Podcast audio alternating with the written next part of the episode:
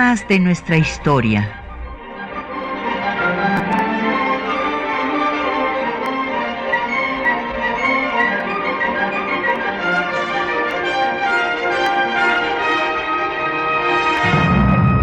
Un espacio que difunde el conocimiento del pasado para comprender nuestro presente. Programa a cargo de la maestra Patricia Galeana. Muy buenos días. Pues eh, como todas y todos, toda la ciudadanía tiene presente, el próximo domingo, 5 de febrero, se cumplirán 106 años de la promulgación de la constitución que nos rige. Primera constitución en el mundo que incorporó los derechos sociales ya que eh, la de la Unión Soviética, que estableció la dictadura del proletariado, lo hizo un año después, y la constitución de Weimar hasta eh, dos años después. Entonces hoy vamos a dedicarnos a hablar de la constitución y de un tema poco conocido, que es eh, la discusión que se dio en el Congreso sobre la ciudadanía de las mujeres. Pues eh, entremos en materia. La constitución de 1917 es un caso sui generis en el constitucionalismo porque en su propio texto señala que es la constitución que reforma a la constitución de 1857. O sea, a diferencia del acta de reformas de 1847 sobre la Constitución Federal de 24, o a diferencia de la Constitución de 1857 que sustituyó totalmente a la Constitución de 24, reformada en 47, pues la Constitución de 1917 quiso eh, mantener, de hecho mantuvo la misma estructura, nada más se le añadió el capítulo de derechos sociales, porque la constitución de 57 y el restablecimiento del orden constitucional fue la bandera de la revolución constitucionalista. Recordarán ustedes que después, eh, pues de la dictadura porfirista de más de tres eh, décadas, eh, estalló la revolución ante eh, pues la represión de la dictadura que no permitió una transición pacífica a la democracia como la había propuesto Madero. y, sin embargo, en seis meses la dictadura se vino abajo, Díaz renunció pero lamentablemente Madero no pudo consolidar su gobierno democrático porque la contrarrevolución lo acabó con, con él y con su vida, encabezados por Victoriano Huerta. Y fue Venustiano Carranza, entonces gobernador de Coahuila, quien se levantó en armas autorizado por el Congreso de su estado para restablecer el orden constitucional roto por la usurpación de Huerta. Y esto lo hizo con el plan de Guadalupe del 26 de marzo de 1913, plan de corte político que no incluía eh, reformas sociales. Eh, esto no fue del agrado de algunos de los eh, eh, seguidores de Carranza que estaban ahí en la hacienda de Guadalupe cuando se promulga el plan, como el caso de Francisco J. Mújica, pero eh, este tema social lo retoma Carranza, que su argumento había dicho primero que había que sacar al usurpador y después hacer las reformas sociales. Sin embargo, ante la presión y la demanda de los revolucionarios, en septiembre del mismo año de 13, en su discurso de Hermosillo, habla de que hay que removerlo todo precisamente para eh, establecer los derechos sociales de los trabajadores del campo y de la ciudad. Y va Carranza a derrotar a los movimientos populares eh, zapatista y villista,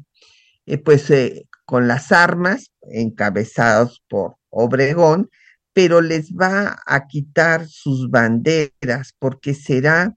el movimiento constitucionalista el que empiece a dar las leyes que atiendan las demandas sociales. Entonces se, da en diciembre de 14 la ley agraria eh, que va a redactar Luis Cabrera,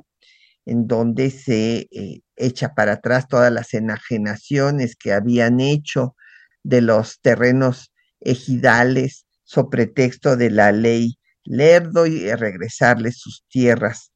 a los pueblos. Y ya en 1915 se va a abolir, por ejemplo, las tiendas de raya, que había sido una de las grandes demandas. Entonces, eh, todo esto, todas estas leyes que dio municipio libre, la ley del divorcio, eh, todas estas leyes obviamente había que incorporarlas a la constitución y por esto en septiembre de 1916 se convoca a un Congreso Constituyente que va a tener dos meses para discutir el proyecto de constitución que les dé el propio Carranza. Y con este, para poderlo constituir en octubre, eh, los ciudadanos en los territorios que se pudo, porque pues el país estaba en la etapa más cruenta de la guerra, estaba Zapata en el sur, en el norte estaba Villa, estaba Manuel Peláez financiado por las eh, petroleras en las Huastecas, estaban los felicistas, los eh, partidarios del sobrino de Díaz levantados en armas, también los soberanistas en Oaxaca. Entonces, en esta situación, pues no se pudo hacer elecciones en todo el territorio nacional, sino nada más donde estaban los constitucionalistas, pero fue la primera elección directa de eh, representantes del pueblo, o sea, de los constituyentes. Y en diciembre se reunieron en el teatro que entonces se llamaba Iturbide y que después se le dará el nombre del Teatro de la República en la ciudad de Querétaro, los constituyentes, primero se reunieron 151, que fue realmente el número medio que estuvo casi en todas las discusiones, pero en realidad llegaron a ser 219 diputados constituyentes. Carranza dio el discurso inaugural y Luis Manuel Rojas eh, fue el presidente del Congreso, lo, respondió este discurso y él junto con eh, Félix Palavicini y José Natividad Macías habían redactado el proyecto de constitución que se da a los diputados para su discusión.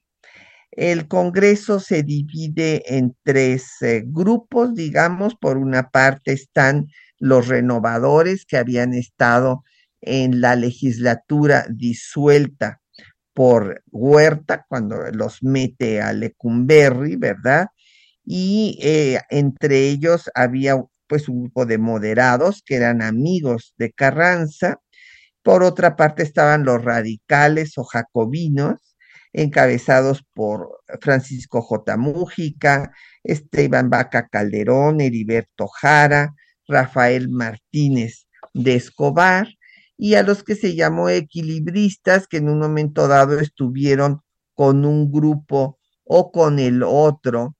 que, en los que estaban pues Hilario Medina, Paulino Machorro, Enrique Colunga, José, eh, José María Truchuelo, entre otros. Vamos a hacer una pausa para escuchar un poco de música. Vamos a escuchar eh, una composición eh, de esos años de Carlos Chávez que se titula Versés y que este, está interpretada por Elizabeth Lozano del disco Valses, en donde están las obras del joven Chávez que pues se empezó a componer desde los 19 años y después fue el fundador de la Orquesta Sinfónica de México y quien consolidó pues el movimiento nacionalista eh, en la música mexicana. Escuchemos.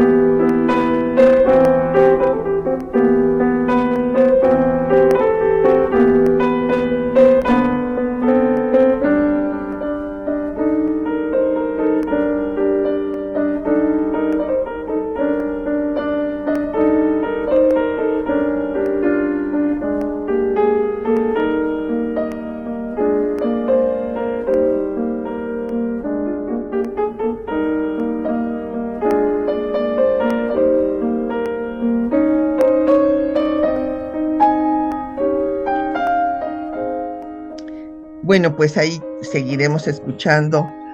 eh, pues a este eh, joven en ese momento que compuso eh, esta melodía, Carlos Chávez, pero nos han llegado varias preguntas ya de nuestro auditorio, preguntas muy interesantes. Citlali Leiva nos pregunta que quiénes eran los radicales, pues como este, acababa yo de mencionar, pues se les llamaba jacobinos y entre ellos estaba Francisco J. Mújica, Esteban Vaca Calderón, que había estado en la huelga de Cananea, Heriberto Jara, que era un luchador social, eh, que también había tenido eh, vinculación con la huelga de Río Blanco, Rafael Martínez Escobar, y nos pregunta eh, si las mujeres participaron. No, bueno, pues las mujeres no eran ciudadanas, eran tratadas como menores de edad, que ese es el tema que vamos a abordar. Eh, sin embargo, Hermila Galindo, esta duranguense, maestra de taquimecanografía, revolucionaria, gran oradora, que se convirtió en secretaria de Venustiano Carranza, ella fue la que presentó con otro un grupo de mujeres que la apoyaron la demanda de que se le otorgara la ciudadanía, nada más la ciudadanía eh, limitada, o sea, limitada a eh, tener el voto activo y pasivo local. Pero ni siquiera eso se va a dar, como ya veremos. Eh, le agradecemos mucho los saludos a don Agustín Alcaraz, y Mario Cortés nos pregunta que si eh, la constitución de 17 fue algo así como borrón y cuenta nueva, que qué pasó con las constituciones anteriores. No, las eh, constituciones eh, van a, a dejar su huella, don Mario. Por ejemplo, desde 24 se establece el régimen federal el federalismo va, a ser ratificado en 57, en la constitución de 57, y ya nunca más se va a hablar después de 57 de establecer una república centralista o unitaria y desde luego la constitución de 17 al retomar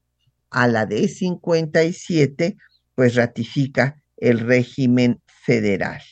Entonces van dejando eh, pues eh, su huella, pero desde luego la gran aportación de la Constitución de 17 es incorporar los derechos sociales, que muchos de los abogados moderados pues no estaban de acuerdo porque decían que esos derechos sociales se podían quedar, me estoy refiriendo desde luego a los derechos de los trabajadores, a los derechos de los campesinos, eh, que se podían quedar en leyes secundarias. Pero justamente fueron los radicales, los jacobinos, que no permitieron esto porque dijeron que no, que querían que quedaran en la constitución para que hubiera absoluta certidumbre de que se iban a otorgar y que iban a estar en vigor. Eh, Viviana Cruz eh, nos dice que si Carranza no, su proyecto no tenía reformas sociales. Bueno, él había empezado, como lo dije, a dar eh, las leyes, la ley agraria, también dio una del trabajo, la ley del divorcio, el municipio libre, eh, suprimió las tiendas de raya, todo esto antes de la constitución,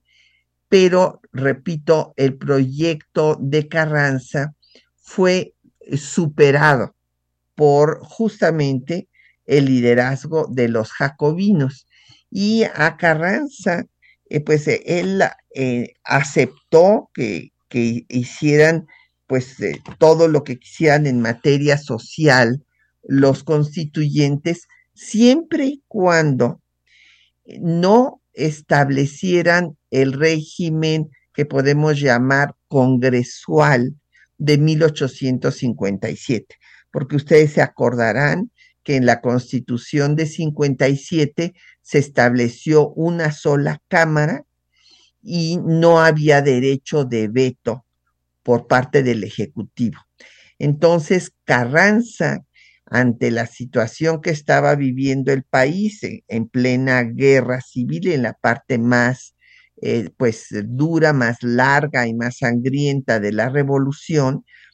eh, no quería que el Ejecutivo quedara maniatado. Entonces, él insistió mucho en su discurso inaugural en que eh, el Ejecutivo tendría que tener facultades para actuar en la coyuntura en la que se estaba. Entonces se establece un régimen presidencial que en lugar de que se haya aminorado con el tiempo porque pues se justificaba en un momento de guerra civil, pues no, ha ido cada vez creciendo y el eh, régimen presidencialista pues se ha vuelto prácticamente omnipotente respecto a los otros poderes, rompiendo pues el equilibrio que debe de haber entre los tres. Pero bueno, eh, esa es eh, la respuesta respecto a cuál era la posición de Carranza. Carranza aceptó que hicieran todas las reformas sociales mucho más avanzadas que las que le había propuesto, pero que no dejaran al Ejecutivo maniatado. Los tres artículos, pues, fundamentales que más, eh, eh, me imagino que todas y todos lo conocen, el más discutido de todos fue el artículo tercero, porque eh, el proyecto de Carranza quería que se estableciera la libertad de enseñanza, esto es, que en las escuelas particulares se pudiera enseñar religión. Y esto es lo que había establecido la Constitución de 57, acuérdense. Se prohibió ya la enseñanza religiosa en las escuelas pues en plena guerra de reforma, cuando se da las leyes de reforma. Pero esta posición moderada de Carranza fue superada precisamente por Francisco Mujica, que se opuso a que se dejara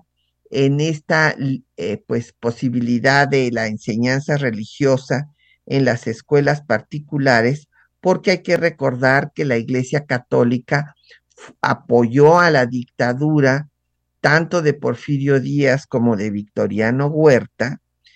y después era enemiga de la revolución. Entonces, eh, Mújica fue el que encabezó esta demanda, fue al único debate al que asistió Carranza, al del artículo tercero, y eh, pues ahí Mújica convenció a la mayoría de los diputados de que se tenía que establecer la educación laica también en las escuelas privadas. Esta posición fue la que ganó por 99 votos contra 58. Por otra parte, los dos artículos en donde se establecen los derechos sociales, pues es el artículo 27 que acaba con los latifundios, que en donde se restituirán los ejidos, que fue elaborado por Pastor Rué, porque el proyecto que había presentado don Andrés Molina Enríquez no era operativo y fue realmente Pastor Rué el que lo elaboró. Y fue aprobado por unanimidad de 150 votos. Y el artículo 123,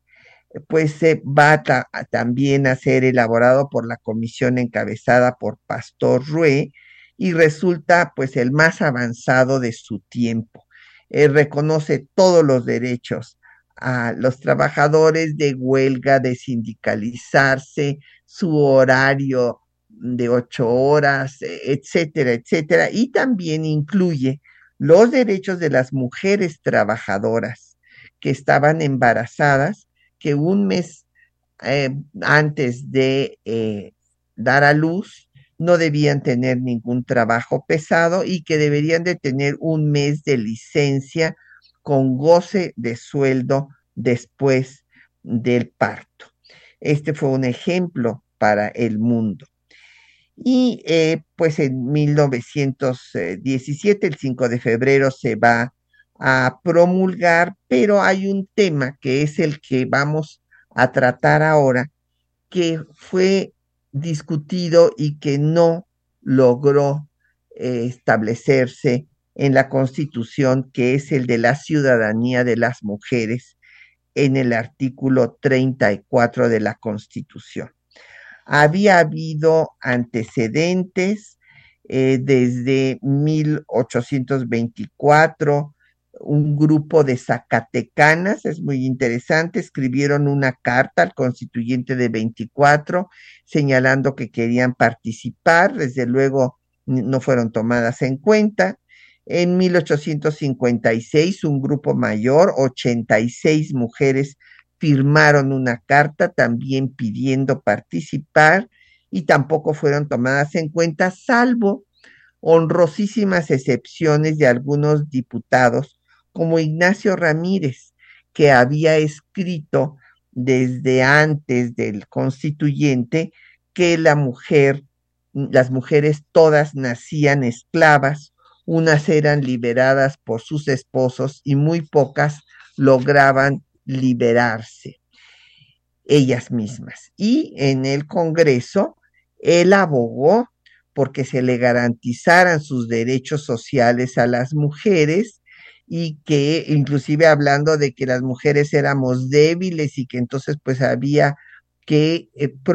que las leyes la protegieran, señaló eh, Ramírez un tema muy importante, que los tribunales no le daban importancia a la sevicia, a la crueldad con la que los maridos golpeaban a sus mujeres. Y hubo otro personaje, Antonio Escudero, que habló de que la mujer perdía todos sus derechos cuando se casaba y se convertía en una cosa, la cual tuvo un gran debate con Ponciano Arriaga, que le dijo que eso no era cierto, que las mujeres sacrificaban su libertad por amor y que era una blasfemia. Antonio Escudero le respondió que lo estaba calumniando y pues finalmente no se reconocieron los derechos de las mujeres en 57 y después ya en la dictadura porfirista, mujeres como Laureana Wright difundieron en su revista Violetas de la Náhuac lo que estaba sucediendo en otras partes, como en Wyoming, donde las mujeres habían logrado el sufragio a nivel local. En la revolución maderista, las maestras normalistas participaron activamente, fundando periódicos, haciendo clubes, inclusive planes revolucionarios, pidieron el sufragio, pero no se les dio. Ellas argumentaban que la constitución de 57 no establecía el sexo de las votantes. Hay que recordar que hasta ese momento estaba en vigor la constitución de 57 y en los congresos feministas, como ya vimos, tampoco hubo una demanda por el sufragio. Sin embargo, fue Hermila Galindo la que presentó esta eh, demanda a los constituyentes para que en un acto de justicia se les diera el voto a las mujeres y hubo un general michoacano representante de Oaxaca, el general Salvador González Torres, que también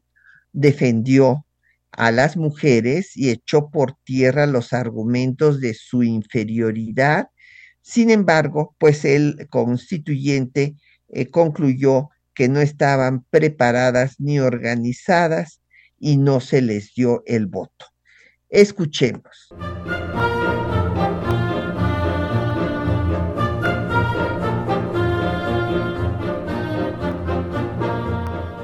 Las mujeres han participado activamente en la construcción de México. Desde el siglo XIX buscaron el reconocimiento de sus derechos políticos. En 1916, Hermila Galindo, revolucionaria, sufragista y secretaria particular de Venustiano Carranza, envió un escrito al Congreso Constituyente demandando el sufragio a nivel municipal. Es de estricta justicia que la mujer tenga el voto en las elecciones de las autoridades, porque si ella tiene obligaciones con el grupo social, razonable es que no carezca de derechos. La mujer mexicana, que no se ha excluido de la parte activa revolucionaria, no se le excluya en la parte política y que por lo tanto alcance de la nueva situación derechos siquiera incipientes que la pongan en la senda de su dignificación de la que en gran parte dimana la significación de la patria. El constituyente Salvador González Torres, general michoacano que representaba a Oaxaca, también presentó una iniciativa a favor de la ciudadanía de las mujeres. Su argumentación echaba por tierra la tesis de origen aristotélico de que las mujeres tienen menor capacidad intelectual que los hombres. La gran mayoría de los antifeministas fundan sus argumentaciones fisiológicas en este principio. Un cráneo pequeño encierra un cerebro pequeño y por tanto inferior. La segunda proposición dice que un cerebro pequeño es inferior a uno grande. De manera, señores, que un asno, un caballo, un buey tienen cerebros superiores al del hombre. Una ballena o cualquier otro cetáceo deben ser el colmo de la sabiduría. Bien sabemos científicamente que el cerebro del hombre y de la mujer están igualmente formados. Luego no hay razón para que el de ella sea inferior. Así pues, las diferencias orgánicas solamente existen en los órganos sexuales. ¿Esto nos autoriza a prever diferencias intelectuales? Es evidente que el hombre, apoderándose de todas las ventajas de la vida social y política, y relegando a la mujer única y exclusivamente a los quehaceres domésticos, fue haciendo divergir las ocupaciones, estableciendo las diferencias de educación y de carácter, perfeccionándose intelectualmente, mientras la mujer permanecía ineducada. La mujer debe conocer sus derechos y obligaciones, para ejercerlos cuando sea necesario. La mujer socialmente debe conocer el medio en que vive y contar con instrucción para disfrutar de sus beneficios. El 23 de enero de 1917 se presentó el dictamen del Congreso, en el que se señaló. El hecho de que algunas mujeres excepcionales tengan las condiciones necesarias para ejercer satisfactoriamente los derechos políticos no funda la conclusión de que estos deben concederse a las mujeres como clase en el estado en que se encuentra nuestra sociedad, La actividad de la mujer no ha salido del círculo del hogar doméstico, ni sus intereses se han desvinculado de los miembros masculinos de la familia. Las mujeres no sienten la necesidad de participar en los asuntos públicos. El 26 de enero de 1917, por 166 votos a favor y dos abstenciones de los constituyentes Esteban Vaca Calderón e Hilario Medina, fue aprobado el artículo 34 de la Carta Magna sin otorgar la ciudadanía a las mujeres.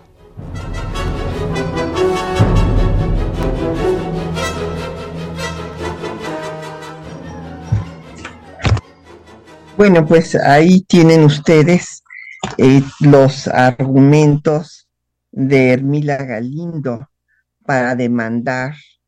eh, la ciudadanía y el, el, espléndido discurso de Salvador González Torres echando por tierra esta idea, pues que viene desde Aristóteles, de que eh, la mujer tenía menor eh, capacidad intelectual porque su cabeza era más pequeña y por lo tanto tenía menos masa cerebral. Y, pues entonces les dice don Salvador, pues entonces los burros tienen que ser más inteligentes que el hombre porque tienen la cabeza más grandota y pues una ballena debe ser un pozo de sabiduría. Fue brillante. Lamentablemente don Salvador, porque estaban como les digo, en guerra,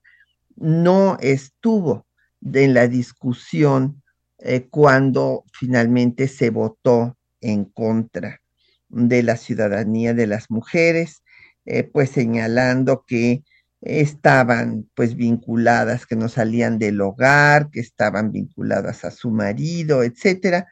Y bueno, con las dos abstenciones que ya vimos. Pero hay que destacar también algo muy importante, la carta de Inés Malváez, eh, que era una destacada maderista y que les pidió a los constituyentes que no le dieran el voto a las mujeres, porque las mujeres estaban controladas por la iglesia y que se iba a perder la revolución. Este es un punto muy importante porque esto es lo que va a hacer que en nuestro país eh, la ciudadanía de las mujeres se dé hasta la ciudadanía plena 1953. Es cuando Ruiz Cortines reforma el artículo 34, eh, cuando al mismo tiempo, y esto pues obviamente ya era del conocimiento público, Naciones Unidas señaló que no podía haber un país democrático donde pues su población, que la mitad de su población, que eran las mujeres, no podían ni votar. Y en este sentido, doña Emma Domínguez nos preguntaba que cómo había afectado que fuéramos de los últimos seis países de América Latina en otorgar la ciudadanía a las mujeres, pues desde luego que afectó para la vida democrática del país. Em, Emma. Y don Jorge Morán nos dice que cuál es la situación de las mujeres indígenas en los estados. Pues es eh, lamentable, don Jorge. Eh, hay eh, estados en donde todavía se siguen vendiendo a las niñas, hay que decirlo con todas sus letras, en Guerrero, en Chiapas. Y dicen, eh, en fin, algunas personas que no eh, quieren darle la dimensión que tiene este problema, que no, que bueno, que son usos y costumbres, que son transacciones entre las familias. No, no, no, no, no. Es la venta, o sea, venden a las niñas por un terreno, por una vaca, en fin, eh, los matrimonios infantiles, todo esto eh, lamentablemente deja mucho que desear, inclusive en la legislación no está lo suficientemente clara la penalización en diversos estados de la República. Y bueno, pues volviendo a la idea de Inés Malváez, pues esto se va a demostrar, pues le van a dar la razón a los argumentos de Malváez cuando venga la guerra cristera, que pues va a darse de 26 a 29 y las mujeres tendrán una participación muy activa en favor pues de la Iglesia Católica y en contra de eh, pues la Constitución. Y hay que señalar que es esta Constitución pues justamente fue condenada por la Iglesia Católica. Eh, el arzobispo Mora y del Río declaró que no acatarían la constitución y que estaban en contra de ella. Entonces, eh, quien le declaró la guerra eh, a la constitución y al Estado emanado de la revolución fue la institución eclesiástica. Y bueno, pues después vino todo lo que ya sabemos. Es importante señalar que hubo algunas entidades federativas en las cuales se dio temporalmente la ciudadanía, porque eh, pues también hay que reconocer a estos personajes como Ignacio Ramírez, como Antonio Escudero, eh, como eh, Salvador González Torres, estaban conscientes de la injusta eh, situación en la que estaban las mujeres. Y hubo personajes como Felipe Carrillo Puerto en Yucatán, de quien ya hemos hablado, que dijo que la constitución no prohibía que las mujeres votaran y fueran votadas y por lo tanto durante su gobierno en Yucatán hubo una regidora y tres diputadas, pero bueno, claro, cuando lo mataron a, pues las eh, eh, diputadas no ocuparon ya sus curules, ni tampoco la regidora. Y en San Luis Potosí, en 1923, el gobernador eh, Rafael Nieto va a dar la, el voto a las mujeres que supieran leer y que no pertenecieran a una organización religiosa. Esto después eh, su sucesor en la gubernatura lo echó abajo. En donde eh, la situación fue más estable fue en Chiapas, donde se estableció el voto municipal desde 25, también en Tabasco con Tomás Garrido Canaval, y después pues ya sabemos viene la guerra cristera y entonces en este momento pues eh, hay una ratificación digamos de la idea eh, dentro de los eh, líderes políticos de que las mujeres están controladas por el clero, que bueno, hay que reconocer que en buena parte pues tenían la razón, porque así era, bueno, lo hemos visto en los congresos feministas, como pues Salvador Alvarado estuvo muy decepcionado de que no eh, quisieran participar en la política. Eh, pero hay un movimiento sufragista mexicano al que hay que pues darle un gran reconocimiento y les invito a que visiten el Museo de la Mujer allá en Bolivia 17 para que vean la sala que le hemos dedicado al Frente Único Pro Derechos de la Mujer, que fue una organización magnífica de grupos políticos diferentes que eh, se formó encabezada por la comunista Refugio eh, García para exigir el sufragio. Vamos a hacer otra pausa para escuchar música y vamos a escuchar ahora a Silvestre Revueltas, un adagio de 1918, interpretado por Edison Quintana, eh, y bueno, pues de este eh, genial compositor mexicano. Escuchemos.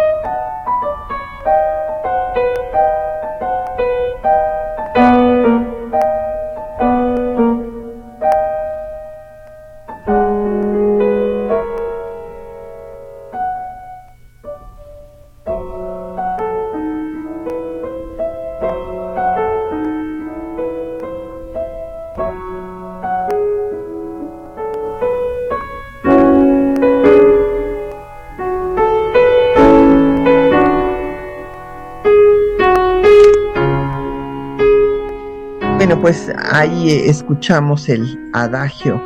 de revueltas. Eh, nos llamó Patricia eh, López eh, preguntando que dónde podían pues verse los discursos de Salvador González Torres. Bueno, déjeme decirle que este fue un descubrimiento que yo hice leyendo los debates del constituyente que están publicados en diversas páginas en el Congreso, en el Instituto de Investigaciones Jurídicas de nuestra universidad, y el, los el texto completo lo mandé buscar a los archivos de Michoacán de don Salvador González Torres, o sea, fue un, no, no es de fácil acceso. Yo lo publiqué y lo, bueno, menciono, no está todo el, el discurso, pero la parte fundamental en eh, la historia del feminismo publicada eh, por el Instituto de Investigaciones Jurídicas de nuestra universidad y la carta de la maderista Inés Malváez que pidió que no se le diera la ciudadanía a las mujeres está en la biografía de la doctora Rosa María Valles sobre Hermila Galindo, que lleva por título Sol de Libertad. Y ahí en el anexo de la biografía está la carta de Malváez. Entonces, bueno, eh, pues eh, refería yo que el Frente Único Pro Derechos de la Mujer, eh, ahora que hicimos la ampliación el año pasado del museo que inauguró el rector, pues pusimos una sala específica para el Frente Único Pro Derechos de la Mujer, porque como les decía, fue un ejercicio muy importante en materia política porque lograron unir 800 organizaciones de todos los colores y sabores. O sea, lo mismo había eh, grupos de católicas, de comunistas, que integrantes del Partido Nacional Revolucionario, el fundado por Calles, para que dejaran de disputarse el poder con las armas en la mano y hubiera un partido político donde se dieran estas eh, eh, disputas. Y eh, esta, pues, organización del frente va a demandar que al presidente Cárdenas que mande la iniciativa, inclusive hacen una huelga de hambre eh, frente a los pinos, eh, se llega a amenazar con que están dispuestas a incendiar Palacio Nacional para que se les escuche. Y eh, pues es un largo proceso en el que el presidente Cárdenas manda la iniciativa ante esta situación, pero se lleva mucho tiempo su discusión y después de que ya había sido aprobada en el Congreso por las dos cámaras, pues tenía que aprobarse por más de la mitad de los congresos de los estados, como ustedes saben, para que haya una reforma constitucional. Y todo esto se llevó mucho tiempo y pues ya se acercaba eh, en el 38 eh, venía el tema de la sucesión presidencial, eh, estaba la candidatura de Juan Andreu Almazán, que pues era el candidato de derecha, que había ofrecido eh, que porque las amas de casa, imagínense, así habla de las mujeres, de las amas de casa, lo habían apoyado y que les iba a dar el voto y ¿qué es lo que pasa? Que eh, Cárdenas congela su propia iniciativa. Y no obstante que ya había sido aprobado por más de la mitad de los congresos, el Senado no realiza el cómputo y eh, pues no se promulga la reforma, porque se pensó que si se les daba el voto a las mujeres, iban a apoyar al candidato de oposición, Juan Andreu Almazán. Entonces quedó congelada la iniciativa y fue eh, hasta 1846 cuando se da el voto a nivel municipal por Miguel Alemán, pero fíjense que se quedó en el imaginario colectivo que había sido una dádiva desde el poder eh, por, como parte de la modernización, el programa modernizador de Alemán, y se olvidó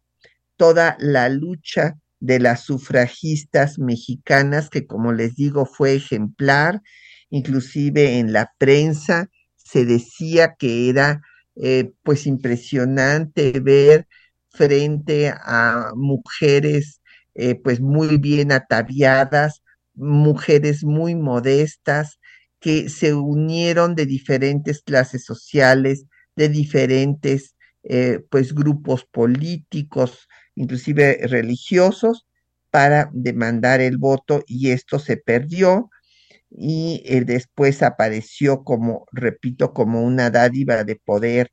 primero a nivel municipal por Miguel Alemán y después eh, cuando ya en Naciones Unidas se iba a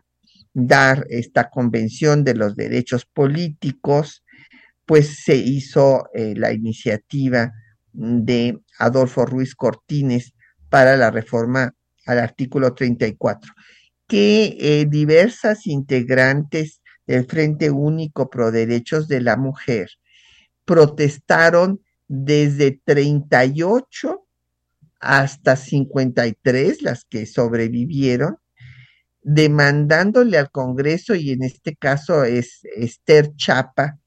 eh, una mujer que merece nuestra admiración y respeto, porque en cada nueva legislatura ella escribía demandando que se publicara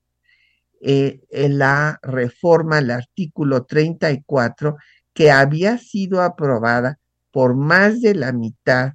de los congresos desde 1938, que no había que hacer una nueva iniciativa. Sin embargo, bueno, pues esto no se hizo y se hizo la nueva iniciativa eh, por Ruiz Cortines hasta 1953. En 54 hubo la primera diputada que fue Aurora Jiménez, ella solamente fue diputada, entró como eh, diputada suplente de, su esposo, pero tuvo cuatro meses interesantes de acciones positivas en favor de los eh, jóvenes, de los jóvenes infractores, señalando que no era eh, eh, pues aumentando las sanciones y la penalización como se iba a lograr prevenir pues a los delincuentes, sino a través de la educación. En 1955, por vez primera, las mujeres fueron a las urnas y se eligió a cuatro diputadas, Albertine Zeta por el Estado de México, Margarita García Flores por Nuevo León, Guadalupe Ursúa, Marcelina Arce, y fue en 59 cuando llegó la primera ministra, que fue Cristina Salmorán la primera ministra de la Corte. Hoy tenemos a la primera presidenta de la Corte. Imagínense ustedes hasta el 2022, cuando eh, la primera ministra llegó en 1959. En 1964 hubo las dos primeras senadoras, doña María Lavalle Urbina por Campeche y Alicia Arellano por Sonora. Y finalmente, después de la lucha tan larga por eh, la ciudadanía de las mujeres, se, eh, la lucha de pasar de votar a tener el poder, pues va a culminar cuando en 1979 exista la primera gobernadora en la historia de México, que fue Griselda Álvarez Ponce de León, gobernadora de Colima gobernadora ejemplar, eh, tuve el privilegio de conocerla y de acompañarla a la ciudad de Colima, donde no la dejaban caminar porque eh, la gente salía de las tiendas, paraban los coches para saludarla porque pues ella fue la que hizo pues todos los museos de Colima, la legislación para eh, los violadores, eh, bueno, todo lo que se hizo en educación, el aeropuerto dejó al Estado con superávit. Entonces, eh, pues fue una gobernadora muy querida, aunque al principio, cuando tomó posesión, los colimenses se sintieron degradados y le pusieron un mandil a Colimán, el rey Colimán que está en la entrada de Colima, pues le pusieron un mandil porque entonces, eh, pues ahí hasta la palabra, ¿verdad? De, despectiva de que eres un mandilón porque te manda tu mujer. Entonces, esta oposición, eh, Griselda Álvarez la venció con su trabajo y lo mismo podemos decir de la senadora María Lavalle, en fin, que hicieron un papel muy digno. Sin embargo, hasta que hubo pues eh, la lucha por la paridad, eh, porque primero los partidos negociaban el 70-30, luego el 40-60, luego finalmente se estableció la paridad, pero entonces aparecieron las Juanitas, ¿verdad? De mujeres que aceptaban eh, pues eh, estar para las elecciones, para cubrir las cuotas y después renunciar a su cargo para que ocuparan los lugares los hombres y finalmente se hizo la paridad, pero sigue habiendo muchas personas que realmente no representan pues la, a las feministas y los derechos de las mujeres. Pues ya nos tenemos que despedir y le agradecemos a nuestros compañeros y compañeras que hacen posible el programa, María Sandoval y Juan Stack, en la lectura de los textos, en la producción de la cápsula Isela Villela, en el control de audio Socorro Montes, en la producción del programa Quetzalín Becerril, en los teléfonos hoy nos acompañó Leslie Chavarría y Patricia Galeana se despide de ustedes hasta dentro de ocho días.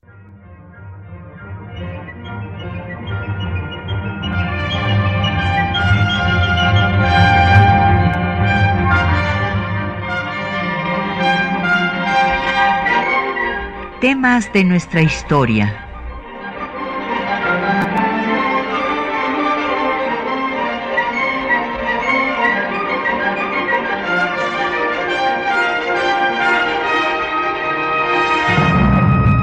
Un espacio que difunde el conocimiento del pasado para comprender nuestro presente. Programa a cargo de la maestra Patricia Galeana.